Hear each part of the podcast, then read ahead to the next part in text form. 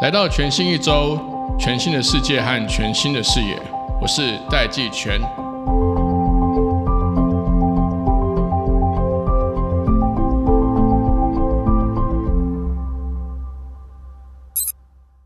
Hello，各位听众朋友，大家好，我是戴季全，欢迎回到全新一周。我们今天特别邀请这个科技部前部长陈良基老师，那现在还是台大电机系的讲座教授，明天退休，但也是教育部终身国家讲座的陈良基陈老师来到现场。那是不是请老师先跟听众朋友打个招呼？是社长好，各位听众大家好。好，老师，我们我们今天呢特别邀请你，因为通常啊，叫老兵啊，或者要退休待退弟兄讲话都特别大声。所以我想要请老师今天来聊一聊台湾的科技的新创，就是 technology startups，跟创业有关，跟创业生态系有关。台湾现在的处境跟我们未来应该要走的方向，还有我们哪些事情应该要该做而未做。当然，加上数发部或数位部现在成立在即，我们最后来聊一下，说到底这个数发部，呃，如果从老师过去在这个行政部门的经验。在学校，在台大看到的第一线的这个现场，当然老师在科技部的时候也跟产业有非常多的互动，给这个速发部一些呃建议上面的参考。那一开始我想要先请教老师，老师这几年呢，就是全球的这个新创潮，就 startup 这个浪潮，其实不管像欧洲第一名是伦敦嘛，第二名是巴黎，其实巴黎是这这几年才赶上来的。那个时候马克宏在选第一任总统的时候。还要喊出一个非常响亮的目标，是说法国必须要在二零二五年的时候创造出二十五只独角兽。他在讲这个事情的时候，当时法国只有四只独角兽，但今年他就已经成功创造二十六只独角兽了。所以，当然其他还有不同区域，像美国就不用讲，美国有很多新创的区域，譬如说呃，戏谷是大家熟知的，那可能生物科技在波士顿。可能甚至连纽约跟西雅图都有不同的 cluster，不同的这个创业的这个群聚效应或群聚的族群。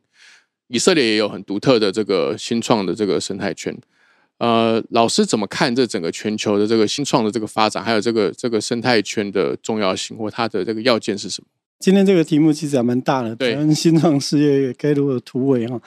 其实新创就代表说这个新兴的东西一直往前跑的这样的一个事业，所以它跟时间轴会紧密的扣在一起。其实我那天在退休讲座也特别提说，退休是一个新的开始，不是结束了。对，那面对新的开始，应该也是要比较兢兢业业。所以对很多东西，我不见得能够了解那么多。我对这个新创事业这几年在全世界其实变化真的蛮大的。对。那主要就是整个结构化在一个大的改变了，在新创过程里面哦，这个也会讲到说，台湾的比如说半导体或者我们高科技产业为什么能够这么强大？那我在很多场合也讲说，它重要一个力道是来自于说我们的全聚效应。嗯，那新创本身就有这个味道哈。嗯，所以任何一个新创，不管是国家还是这个区域，它的新创要起来，它的环境的 supporting 其实非常重要，因为每一个新创公司就是那么的渺小，一开始真的是很小。我们现在看到台积电，一九八七年成立的时候，那个任何一个资金对他来讲就是一个救命水一样。是，哦，当时我我们电子手给的第一桶金才几百万，对他来就是一个非常巨大的数字。台币吗？还没清？当然是台币啊。台币几百万台币而已。那时候因为那几那个几百万的资金，当时好像是 Promise 它的所有的产能的四分之一是要给电子手掌握。对。那个业一直到我去当首长的时候，才把它把它除掉。对。所以意思也就是说，新创。它一开始的时候，跟它最后那个差距变化力是非常大。那这几年因为这样子，我们看到说，当这个产业它的应用一直在变革的过程里面，再用新科技来产生新的产品的这种新公司，它其实它所处的环境也会不同。所以这几年其实有很大的变化。那我们都会讲说，新创的标杆就是细股嘛，哈。对。其实如果大家看细股，你会看到说那个。其实情况也很很大的这个转变啊！一开始哦，它叫细股，当然就跟半导体的细是有关系嘛哈。所以它最早就是在一九五七年那个时候，这个基底电路刚被发明出来的时候，开始周更了。它的戏是有道理。刚好最近台湾要出一本书，叫做这个八大 traitor 的那个科普的书，我到时候我有推荐那本书了，很建议到时候大家可以去买那本书来看看。当时就是有那几个人 f a i r c h a r 那一家公司，然后善根这样这个开枝散叶，这样一直往下的扎根，变成 Intel 的前身。是 Intel 的对手，我们现在 Lisa 输的 AMD，它也是在一九六一年成立。对，就是那个时候一直转，然后看到说新的 CPU 要出来，新的 IC 电路要出来，那一路往下，所以你会看到那个时候的驱动力是来自于说有了半导体技术。有了电晶体，然后后来有了基体电路，那这些它所展出来必要的应用，一路的渗透到各个产业去。那你要渗透过去，刚好不是讲新创公司其实都很小，你要渗透绝对不是一家公司，所以它慢慢它需要其他的 supporting，那其他 supporting 就变成一串。那这个环境如果适合让它能够长起来，就变成这个群聚就慢慢出来。是，所以你会看细股就从几十家到百家。到到时候是几千家工，那就变成是群聚效应就起来。那刚刚之前也提到说，我们讲以色列好了，因为欧洲还是比较晚。以色列有一度在应该在两千年上下的时候，那出了那本书，就全世界把它称为这个 Star Nation 嘛，哈，叫新创之国。那我记得那时候我带领团队去以色列参观，也是在二零零七还零八年那个时候。那那时候你会看以色列，现在大家都觉得哦，它超级厉害的。它在美国的这个新创市场上市的这些公司的数量非常多，是只只紧追着美国、中国之后。对，可可是这两个是一个超级大国，以色列才不到九百万人口，八百多万人，对对，所以是一个非常厉害。那以色列到底又怎么变成是一个新创的？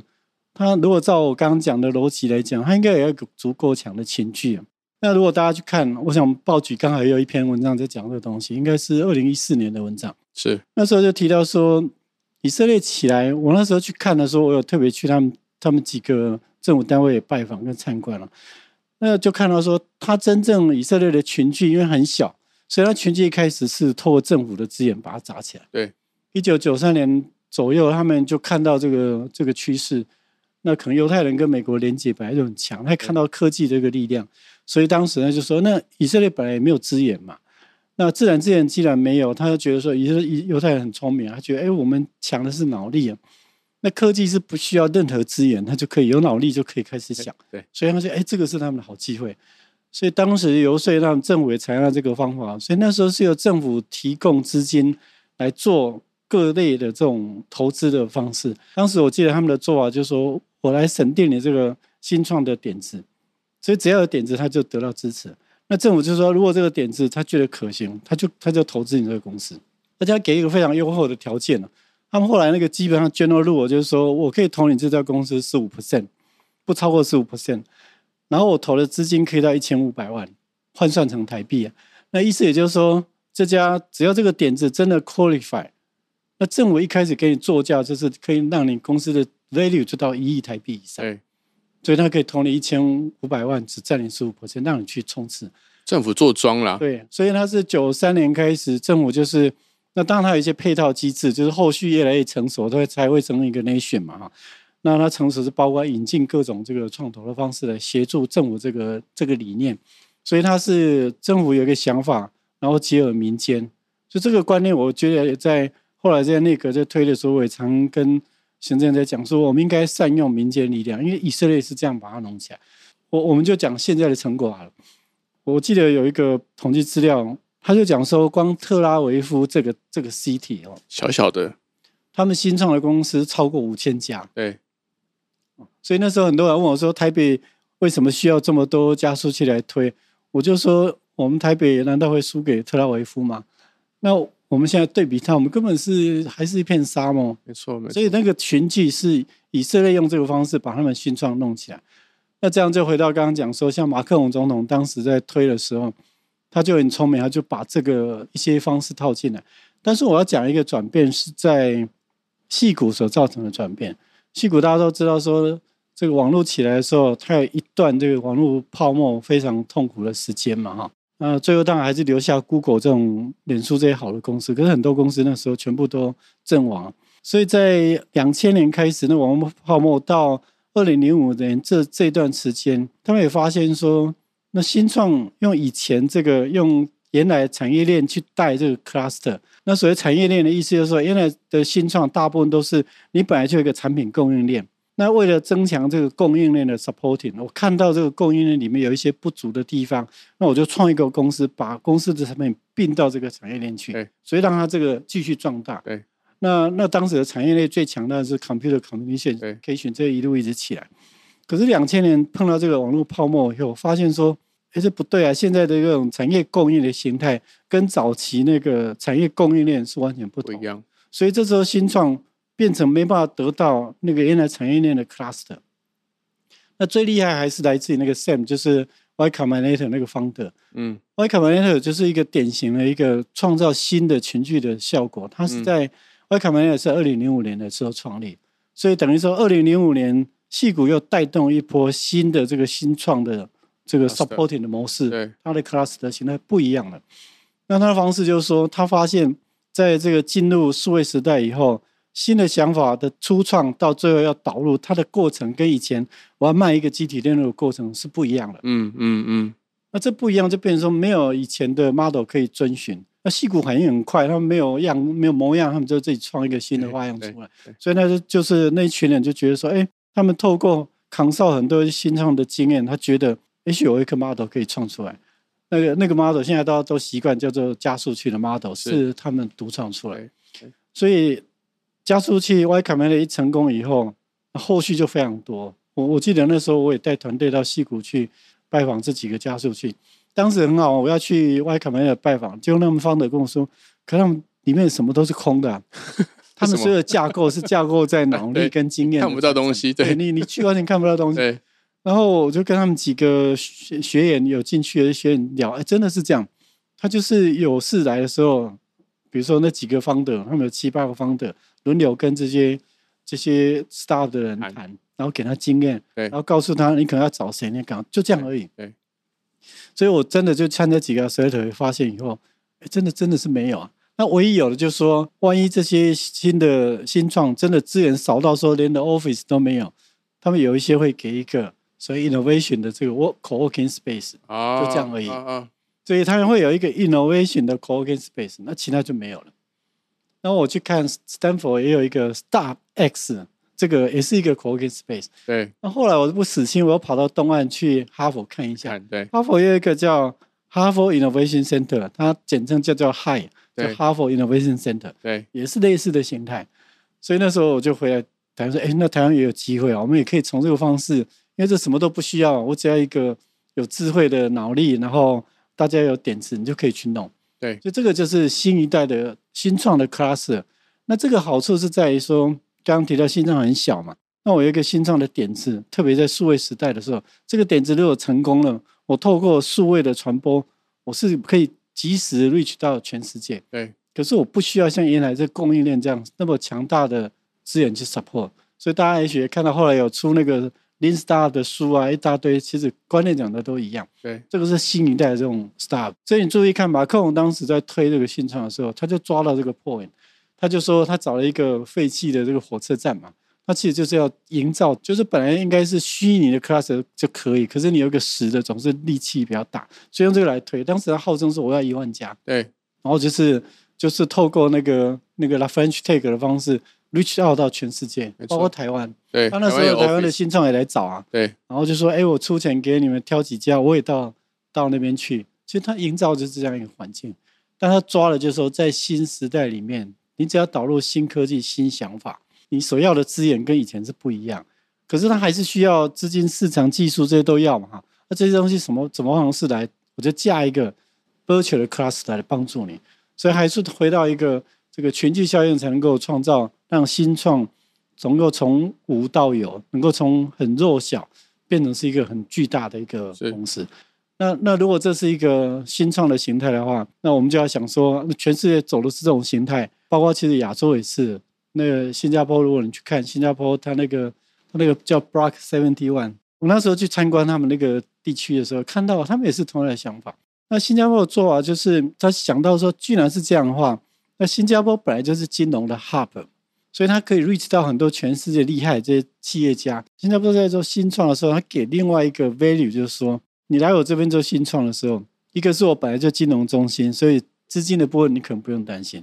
另外就是说，市场呢，我现在我可以透过金融的关系，把全世界最重要的企业家都找来，变成是你的 mentor。所以你如果公司在我这边做新创，我可以给你这个公司两个 mentor，这个 mentor 可以依照你这个企业将来要 reach out 的这些市场，我把那个市场比较厉害的企业家就请来当你的 mentor。对，这个是他的 value，所以他其实也是都求，但是他用这个方式呢，营造他对外的。好，那回到台湾，我觉得台湾的新创强的在哪里？那就要做整个世界分工。所以那时候我在想说，如果从世界这个新创跟 class 的成长跟 support 这些点子的过程里面，台湾其实有一个优势。这个优势就是说，不管你从哪一种应用来看，最后你都希望在网络上面能够称王。可是网络称王，它如果是一个 virtual 的空间的话，你把它想成说，想成说这是一个你表演的舞台好了。好，那来谁来 support 这些成为一个舞台所需要所有的 supporting？当然，本来就是台湾的 ICT 嘛。对，拿掉这些所有的 ICT，你怎么叫数位时代？对，你就全部真的空掉了。对，元宇宙没有台湾这些 ICT 产品做不起来 support，你就做不出来。对，所以我们来看一下，说那那很清楚，就是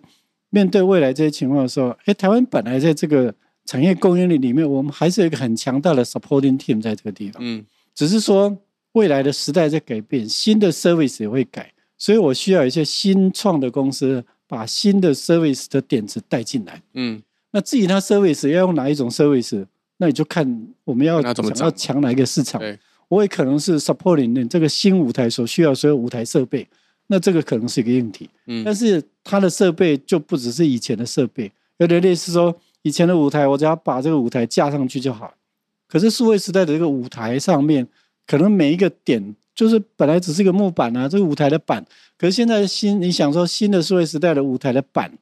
你所站的每一个地方都有 sensor，嗯，你所站的每一个地方都是一个数据的攫取的 device，对。那那是完全不一样的故事。然后我提供你这个本来这个舞台的台幕的时候，有以前只是给找好的木材给你，哎，现在不对，我帮你掌握了，其实是掌握这个舞台里面一个点的数据怎么做分析。嗯，所以我其实也可以是是一个数据的 provider，我不是只有木材的 provider 而已的。嗯嗯那这些东西谁能够做呢？没有谁比得过台湾。所以当时在想，就是说，其实台湾应该是可以把原来的 cluster 变成是在新创的一个 supporting 的一部分，它不是全部了，它是一个 supporting 一部分。然后一世界改变过程里面，这家 accelerator 是因为它是变成是经验跟资金汇集的 hub 的形态。嗯嗯那这个我们可以在台湾把它架起来的话，那这样我们可以把全世界新创变革过程里面这种转变，我把它带进来。哦，那这个就为什么说我也接取那个新加坡的的经验说，那新加坡是把全世界厉害的带来，变成它的可以用的一个 value。那台湾也可以这样子啊。以色列既然很厉害，那我我也可以派人到以色列去，把他所有这些他的厉害的点拉到台湾来。比如说，他因为这样，他的这种 venture capital 就非常厉害，对他有将近两百家以上的 venture capital，对，而且全世界全的两百大的 VC 都在以色列有 office。没错，那我们可以反向操作，我可以派一个人到那边，把他这几个 connection 拉到台湾来。那为什么大家他他要到台湾？就回到刚刚讲，因为台湾有最强的原来这个所有 ICT 的 supply chain 在这里，所以他一定要到到台湾来。我那时候去看以色列好几家新创公司，那他们就非常热情的接待。我也问他：“哎，你为什么对台湾这么热情？”他说：“其实你不知道，我们所有能够做这些东西的都来自台湾。对他的 CEO 也要常常跑台跑台湾，他是反向要把他拉去变成 supporting。哦，所以我就说，哎，那我们也可以反反过来啊，我就把你的东西拉过来。所以这是为什么那时候要去设以色列设设组，然后我为什么要到波士顿设组？我要把美国这样强烈拉过来，我就把几个全世界拉过来，那我就可以让台湾的新创变成，他虽然只是在台湾这里公司在这里，可是他看了已经可以看到全世界，嗯。因为那个看到全世界未来要的东西，嗯。那我就可以去想说，在全世界这样分工里面，我的新创在这里，它就不是很弱小。对，它虽然一开始还是很小，可是它已经得到全世界资源在他身边去 support 它。所以我觉得这个用这个角度来看的话，其实我们并没有任何悲观的的地方。我觉得我们就是呃资源已经在这里，那现在就要看说我的新创点子怎么跟这所有这些资源紧密的结合在一起。那如何让我们的新创把它结合在一起？那这个当然就会回到说，我们提点子的人他的 open minding 够不够？他原来在受教育过程里面，他有没有这样一个 leverage 所有资源的这个想法？如果没有的话，那当然比较不幸，我们的教育是把我们的很多想法都限制。对所以你如果注注意看台湾的新创，比较 critical 的问题会在于说，他可能从他专业培训里面，他也看到一些专业能力所可以提供未来社会的协助。但是大部分普遍比较的话，台湾这些新创家对 open minding、对 leverage 全世界资源最没有经验。而且你知道为什么吗？他们不够不要脸。那我我我是说真的，因为他们那这个也回到教育啊，因为他在教育过程里面就是要当好学生，要当对他们乖学生，不能要犯错100分，对，不愿意犯错，不敢犯错不，敢犯错，嗯犯错是很严重的事情。所以通常这些优秀的技术人才，他的成功就来自于他过去都不会犯错，所以他的那个基因里面，他就会觉得我我必须要维持继续不犯错。可是你要去跟人家要东西啊，尤其是新创，你有很多不确定性在里面，你只能跟大家讲，你只能跟你的投资人说，什么事情有多少可能性，你要很坦白跟他说，他有八成会失败。我觉得这个是这个创业种子，这些创业家或准创业家，甚至是加入新创团队的这些团队成员，他因为他有时候是不同的阶段嘛，有时候是先加入新创团队，等到成功之后，他就可以从变成 team member 变成一个 entrepreneur，他会他会开枝散叶，慢慢去长出来。但是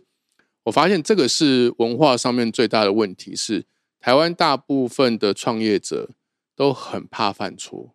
很非常怕那个那个怕到，当然整个社会文化也有关系，会有这个是经验啊，就是说，因为他没有犯错过，他不知道说犯错爬起来其实可以跑得更快，对或者犯错爬起来他的经验跟力气跟更能够面对新的这些挑战。那这个我觉得还是回到教育了。所以那时候我在推新创，其实我还是从教育先开始。嗯零七年的时候，就刚刚讲我们这个，我所以那时候二零零七在台大推创创学程的时候，那时候其实目的就是希望说，台大学生这些天之骄子，就是从来没有犯错才会进台大。对那可是你不能带着这个这样的习性到外界去，这样你做任何新创绝对会失败。你在做任何 innovation 就不敢往前跨一步没错。没错，所以那时候那个目的就是没有错，是在课堂上希望说所有的犯错，你在课堂上尽量把它犯过。没错没错，嗯你。有这些犯错的经验越多，那你出去成功就越高了。可是因为其实像 Elon Musk 啊，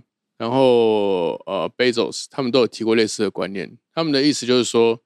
你最好早点犯错，对对越越早犯错越好对。啊，如果有什么该犯的错，趁成本还小、规模还小的时候，赶快犯一犯。对，你如果知道这不可行，就重点是你还会学会怎么爬起来，跟学会怎么样去全球创业圈慢慢会有个创业文化，是说其实没有失败这件事情，只有放弃这件事情。对就是说你什么时候失败，就是你放弃的时候候才算失败。你只要没有放弃，那个中间都只是过程而已。对但是老师，我要跟你讨论另外一个问题是这样，就老师刚刚讲了，其实是除了群聚效应之外，群聚效应其实我也可以跟听众分享一个 YouTube 的策略。You YouTube 他们其实整个团队很用力、有心的在引进跟培养小 YouTuber、新 YouTuber，因为他们在过去的经营里面发现，没有小的新的 YouTuber 是不会有大的 YouTuber，原因是因为它不会有个生态的系统。因为这个大生态系统呢，会让这整个生态系统，它第一个它资金可以流动，投资的资金可以流动；第二个是人才可以流动。就有时候这些工作者他可能在这个 team，可能有别的机会之后，他可以到别的 team，所以那个人才流动是非常快速。然后第三个就是在人才跟资金的流动下，整个业务会一直扩大、扩大、扩大、扩大、扩大，所以它就会变成一个生态系，会越来越完整。这个是 YouTube 在发展的策略。那老师刚刚讲的两种，比如说马，我我简称为以色列模式跟马克宏模式好了。马克宏当时他在选第一任总统的时候呢，当时巴黎在欧洲的这个新创生态圈的排名是十名以外，就是他他怎么看呢？他看他们欧洲的这个这个 benchmark，它的这个 KPI 是看说这个城市或这个国家一年有多少 VC 的数量还在 run。然后第二个是说，这些 VC 一年投资多少金额的投资额，只透过 VC 哦，对，它不是算那种什么很广的什么包含什么并购啦、corporate 的投资，那个都不算，那个都可以另外算。他只看 VC，然后第三个是看 VC 投资了多少公司、多少间公司来看，这个其实是跟刚刚譬如说老师讲的这个生态系，因为台积电也有很小的事情啊，大家现在看台积电是护国神山。他一开始才一咪咪，所以我刚刚听也是也是很惊讶，他还要几百万台币来让他可以续命嘛？那个那个就跟新生儿他一开始喝的，你知道新生儿刚出生的时候，他喝的那个奶啊，那个你知道那个对对，但那一点就才10能让他 cc 而已活命啊对才十 CC 而已，就喝母乳，因为那个母亲也需要去培养他他哺乳嘛，所以一开始才喝十 CC，她就慢慢会有一个，她就越来越喝越多，然后刺激这个这个循环会越来越高。可是当时以色列它那 Innovation Authority 呢，我有一年也是跟林之晨一起去以色列，就林之晨组了个团，嗯我们就去。他们当时是国家主导整个投资，而且那个投资是他们，我觉得他们战略性非常清楚他们只投资国家生存必须要的技术，所以一开始以色列国家主导的这个资金投资呢，它只投资两项技术，一个是水的技术，因为它没有水，什么所以什么海水淡化啦，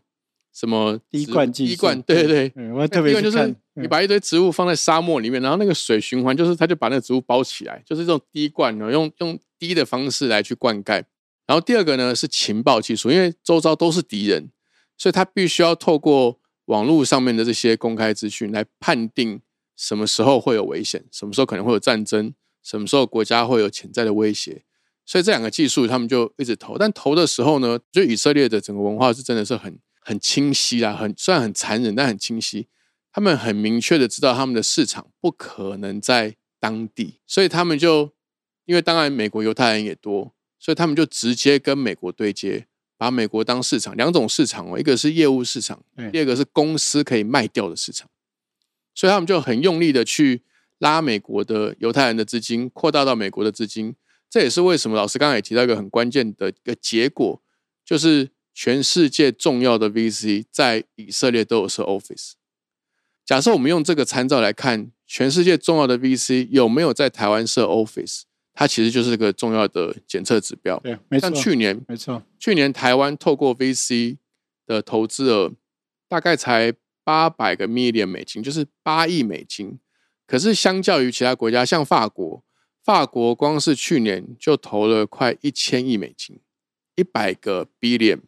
的美金，透过 VC 投哦。像去年大东南亚地区，它投资的额度就是两百五十七 billion 美金，大概是两千五百多亿的美金。当然，大东南亚区域非常大嘛，可是这个比较起来，其实台湾透过 VC 投资的额度，我觉得老师刚刚讲的那些要件都备齐。可是台湾在这些就是这个生态系这些小幼苗要长起来，最关键的水，台湾其实也不是没有钱。你看台湾动不动就是什么保险金额几兆、几十兆在投资海外资产，然后 Q one 因为这个美国联总会在收银根嘛，在在在缩表，在在升息，所以我们就亏了好几千亿的这个这个资产。台湾其实不是没有钱。从老师的角度，为什么台湾这些资金不会流到新创或不会流到 VC 呢？我甚至还我我我再做个补充，我觉得听到这些东西，我都觉得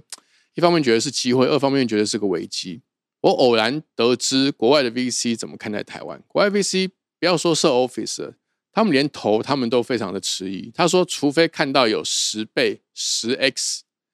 的投资潜力，要不然不投，因为台湾投资的这个程序跟成本实在太高，其他社会成本实在太高了。所以这个事情我们可以怎么样来借鉴？不管是马克宏模式，因为马克宏他就说，因为巴黎他们那边本来就有一个金融中心嘛，所以他可以，而且马克宏自己就有金融背景，所以他就可以很很顺畅的把整个资金 capital 面把它对接起来，也就是说灌溉，它可以把这个资金引到这些小幼苗里面，所以他们就可以长得又快又好。那台湾现在我们应该要怎么来看这个情况？我们应该要去改善什么？应该要做什么呢？因为牵牵涉的东西蛮广。我刚刚对讲的是从产业面的这个角度来看啊，没有很很好对，会，那是产业面里面，整个产业是全球化嘛，所以在整个全球这个发展过程里面，国家当然也是一个环境面重要的因素。对，所以刚刚你提的是我没有特别提的那一块，以前总是会觉得说我们是一个法治国家嘛，你很多法治健全，当然就可以推了。不过我自己在台大推创新创业的过程，以及后来参与政府在推动这些过程里面，慢慢也觉得说，这个法治可能还是不太够，有时候人人人的协助也很重要哈。我不是讲人治，应该是人的协助这一块是那对的人来协助。所以那时候我把创创推到一段时间，我我因为执行其他的计划，我后来那个创创学程的主任我交交出去了嘛。那交出去一段时间，后来杨曼子当校长的时候，他又来找我，他就说他对我当时推的这些创新非常的支持，嗯觉得非常 impress。可是他觉得说我不在台大的时候，好像没有继续推那个工作，好像整个落落下去。所以那时候找我当副校长的重要的的 mission 就是希望说我回去把这个 innovation 在校园里面再让它燃起来。对，那当然我回去就是把整个创创重新做一个呃 review，那包括车库，包括那些都是后来我我把它整个带起来。对，这个经验也让我觉得说，如果你讲的是国家是一环的话，那很明显我们将来在台湾这个环境面，产业啊、资金，我觉得这都都不是太大问题。那刚刚你讲了国内资金跟国外资金这个部分，当然有一些其他的医学要解决，对，不过这中间牵涉到一些法规的医学化，其实是这这代表说，呃，如果我们看马克龙、看以色列这个例这些例子，那很明显就是台湾在这个政府 supporting 这一块，我们确实是没有一个专责的人。对，我讲的是人哈，就是从一个国家直接可以有这个 authority 去推动的人。那如果说以在我们现在这个行政体系里面，不管是部委、政委或者谁，其实你只要讲这几个 leader，我们现在确实没有任何一个 authority 是他的任务就是把台湾的新创环境面啊这边把它作为一个强的 supporting。对，所以严格来讲，就是如果我们新创的资源环境是包含国家这一块啊，在台湾我们现在整个国家的力量来协助新创，几乎是等于零啦。对，就是没有人在做这个事情，对这这是很明显。那因为没有人，所以当我们新创环境碰到一些法规上需要协助，碰到一些比较国家资源来协助的时候，这一块就变成大家各显神通。那对这个跟国外、跟国其他国家来比，当然就很不一样。所以另外一个角度来讲，也就是说，我们刚刚不是讲新创，你一定要去 leverage 各种资源。没错，所以对一个新创来讲，他在找资金的时候，他如果他只能够 reach 到台湾有限的资金，对这个新创它的所谓 leverage 的能量其实是非常不足。对，这个资金一定要有部分是能够从国外来。那国外来牵涉，如果是国国境的关系的话，如果是因为国境拿不到，而不是因为他没有这个 connection，那这时候当然国家力量要来协助他。嗯，所以用这个解来解读，我想会比较清楚看，就是说。嗯嗯国家它不是全部，它是一环。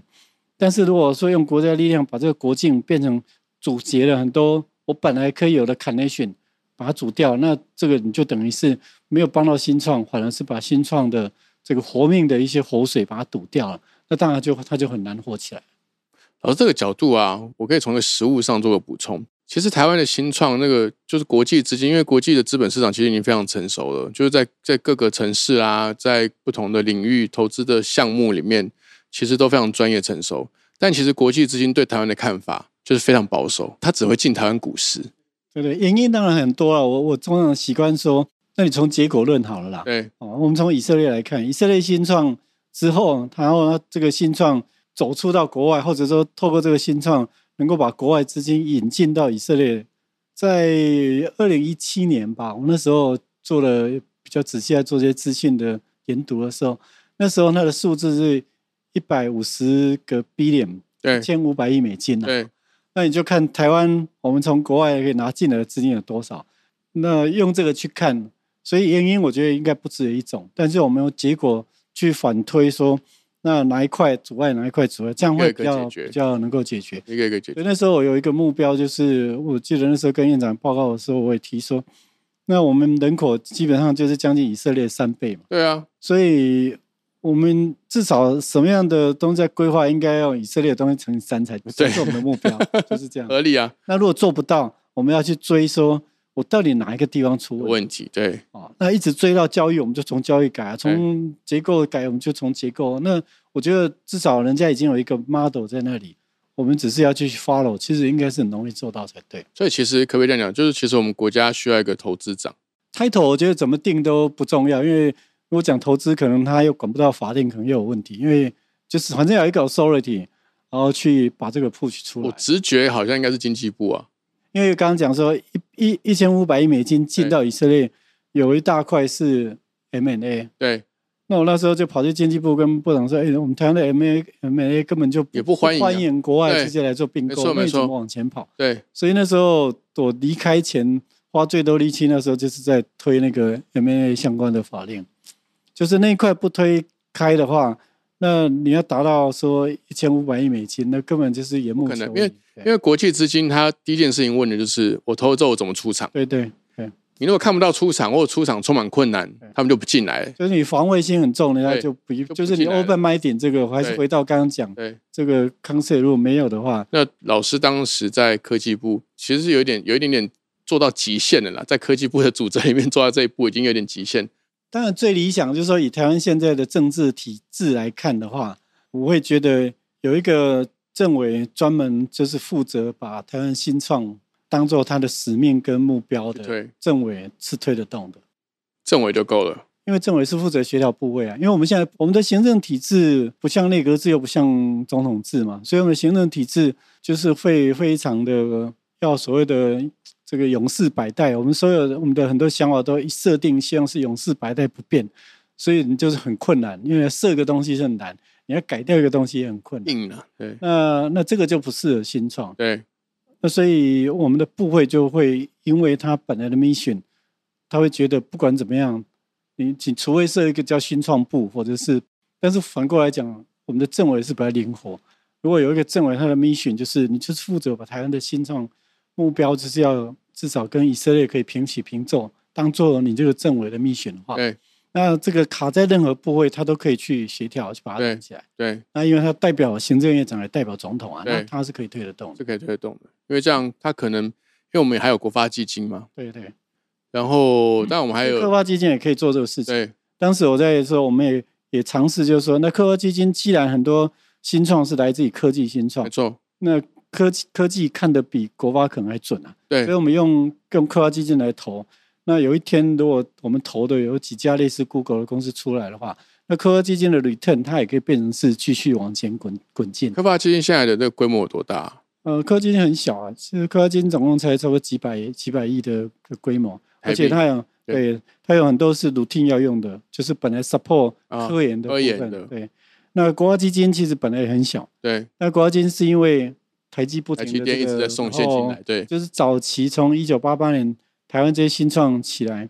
就台湾新创也是，就刚刚讲那个 cluster，很多是在一九八零年代就科学园区一区成立以后，然后一系列的，那最强大就是八七、八八、八九、九零那个时候，你听到一些著名的公司，都是那时候那宏基早一点，但是它真正发迹也差不多到到一九八八零年代，所以对台积电大家讲的就是八七年嘛，嗯嗯嗯，呃，其实华邦也是八七年啊，万宏也是八九，华硕八也是一九八九，都是那个时时候，所以那个时候就是大家看到这个机会，然后那个供应链很缺乏 supporting，所以那时候你你注意看，很多公司在两千年前后那个时候成立，对，就两千年网络泡沫之后，台湾瞬间就几乎没有新创，就没有对。就，没有，就是一直到现在，就一那个环境就完全说那那时候就有一个大灭绝，因为我们那个叫做 paradigm shift，我们没有跟上。对。我刚刚讲说，整个这个新创的环境跟结构，包括 Y Combinator 那个新的改变，全世界在接手的时候，我们都没有，我们也没有接到，对。所以我们完全还是还是在在期待旧的供应链可以继续养活我们，这个是有问题。所以现在大家一直期待说护国神山可以再护多少？那时候已经二零一七年的时候讲，我说应该是十年我们比较有把握，但十年后一定要赶快布一个十年后的东西，那个就是期待就在这些新创。对不能再依赖现在的供供应链这个，那早晚你会变成传统产业的供应链。对，那你就是回到茅山道士，甚至是保一保二总队的情况，那就很凄惨了。所以还是要靠这些新创，让我们的 value 可以被看到，让我们的新交易出来这些年轻人的这种新观念、新想法、新知识，可以创造价值。那这个还是要回到新创。是，其实呃，老师在二零一九年还在科技部的时候，那个时候我记得蔡总统就是在呃老师的一个一个活动上面，在未来科技展上面提出要成立一个呃数位发展的专责机构嘛。其实那个时候整个台湾的新创圈是非常支持的。那个时候是从产业的角度，从国家发展或新创的角度来去期待这样的一个部会的形成。那现在这个部会其实已经呼之欲出了。可是，在这中间这两年多的时间，其实整个国际形势有很大的变化，甚至像现在这个这个俄乌战争，其实也看到很多，譬如说无人机啦，或者是巡战，对，没错没错，资讯站等等的。所以其实我们现在这个数发部或数位部，它其实除了这个原本的产业跟创新新创的期待之外，它其实又多了国防的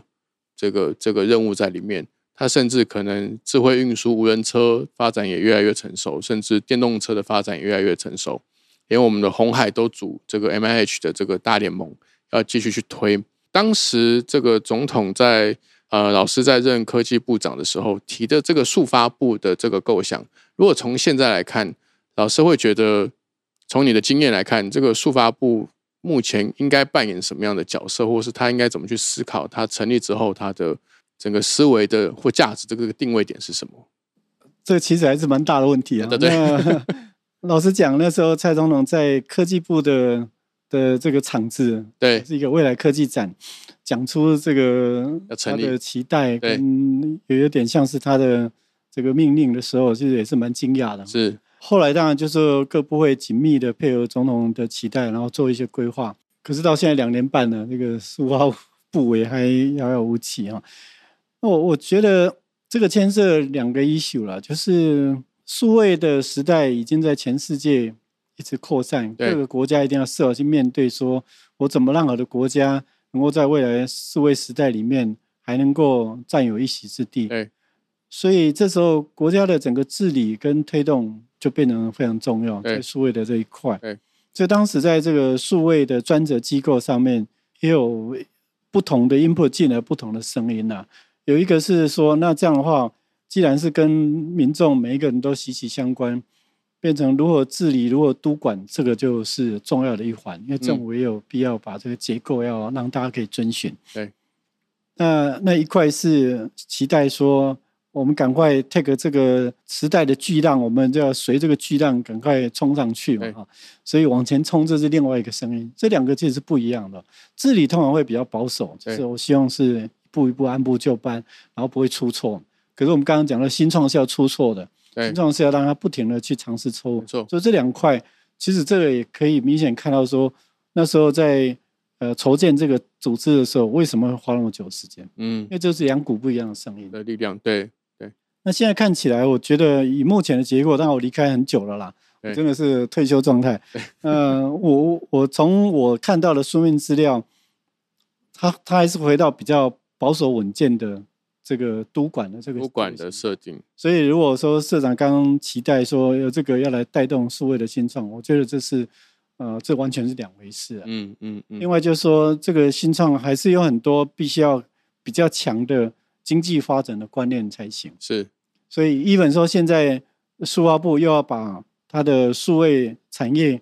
变成它的一环嘛哈，这个要有一些要从经济部把它并过去。对。可是我是对这个不是那么乐观的，因为很多产业发展的观念跟文化还是在经济部这些比较清楚的概念。那所以，如果我们的政府体制还是这样的话，应该还是要有一个专责的政委来协调这个事情。哦，到政委的高度，让数发部他专心把这个结构弄好。也就是说，台湾现在如果从整体数位应用的角度来看，民间的数位的能量超强的。对。可是你是一个国家，国家就好像说，我们很多人开车开得很厉害，你到哪里的技术都很好。但是你国家如果没有给他高速公路建好，没有高速公路的规范，你就是大家到任何一个城市，你还是只能走这个一般的这个道路。道路对。那那你就快不起来。对。所以台湾要进入这个数位时代，确实就算只是站在督管的角度，那如何为民间这么充沛的数位能量，让他说？我要好好把数位的规范定出来，对，好好去预测说未来要的东西，把这些规则把它定好。光这样，我觉得他就就已经能够做好，就已经阿弥陀佛了。对，就就就非常棒了。其他这些东西还是要跟刚刚讲 leverage 民间 leverage 全世界这一块，就可能还是灵活性要强一点。是。那这个就不能在一个很很要求 discipline 的单位去做，不会去做。那这时候可能回到就是政委比较灵活啊，他应该是把这个当做 mission 的时候，比较有机会把它做起来。好，今天非常谢谢陈阳基老师、陈阳基教授来到我们节目现场。我期待未来十五年，我还有在这个社会创新上面有更多的贡献。没问题，我们会常常发通告给老师。欢迎各位继续收听全新一周，来面对全新的一周。我是戴季全，谢谢大家。